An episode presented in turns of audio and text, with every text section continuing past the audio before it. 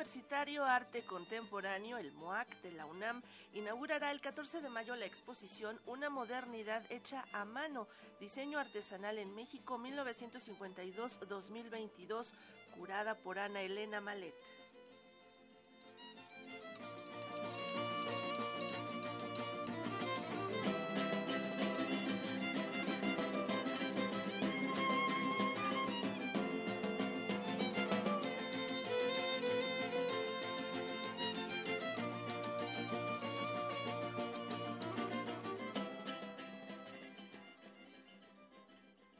Ana Elena Malet ha dedicado su trabajo al análisis para comprender las tensiones, contradicciones y diálogo entre diseño y artesanía que comparten historia, materiales y creatividad.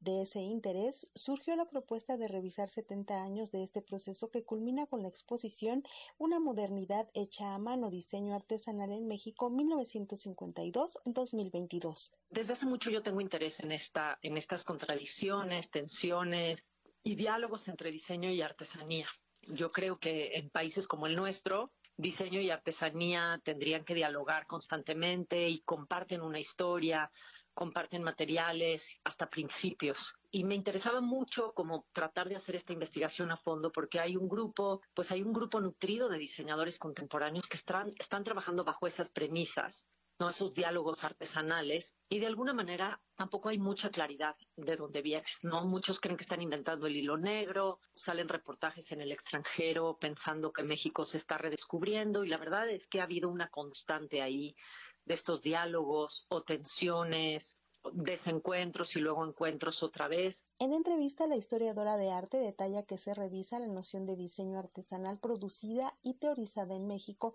a lo largo de siete décadas, en exhibición a partir del 14 de mayo. La exposición arranca justamente hace 70 años, cuando se inaugura el campus de Ciudad Universitaria, con la exposición El arte en la vida diaria, objetos de buen diseño hechos en México, curada, organizada por Clara Porcet. Y en esa exposición ella tenía esta premisa de que si industria, diseño y artesanía encontraran un diálogo profundo y, maneras de trabajar, encontraríamos un diseño verdaderamente moderno y arraigado en el territorio y obviamente en lo nacional, no en lo mexicano.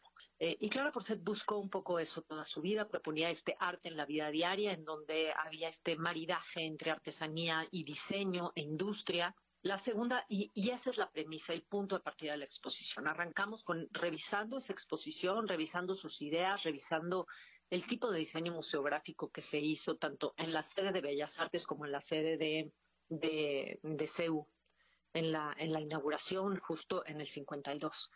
Es así que la Sala 9 del Museo Universitario Arte Contemporáneo MUAC de la Universidad Nacional Autónoma de México recibirá 630 obras provenientes de 18 estados del país que representan a 339 creadores.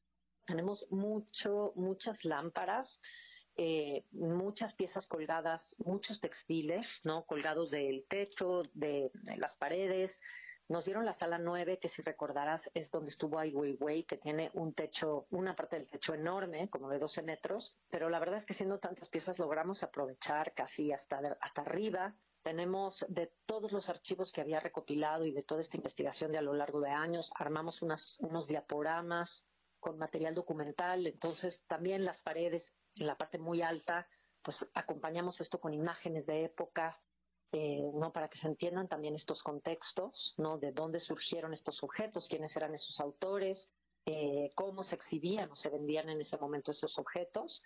Eh, entonces creo que creo que hay un, un, buen un buen tipo de materiales, o sea, no solo hay objetos, hay mucha imagen de eh, mucha imagen de época, ¿no? Archivo documental que, que pusimos ahora en digital. De estas piezas, 37 pertenecen a la colección de diseño moderno y contemporáneo de la Dirección General de Artes Visuales de la Universidad Nacional Autónoma de México, en cuya conformación participó desde 2019. Y eso me entusiasma mucho porque vamos a poder hacer este tipo de relaciones de cómo el diseño mexicano o los autores mexicanos también tuvieron influencia fuera del territorio nacional y cómo esa influencia fue marcada, ¿no? O cómo se ha podido marcar. Entonces, digo, para mí poder tener eso aquí y que, ¿no? Que estudiantes, profesionales, puedan entender esos alcances del diseño en México en el siglo XX, pues es muy importante.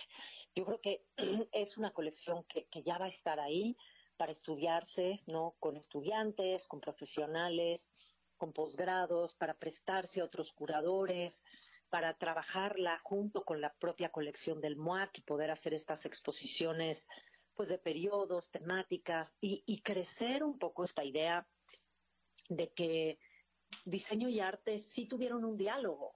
Para Radio Educación, Alejandra Leal Miranda.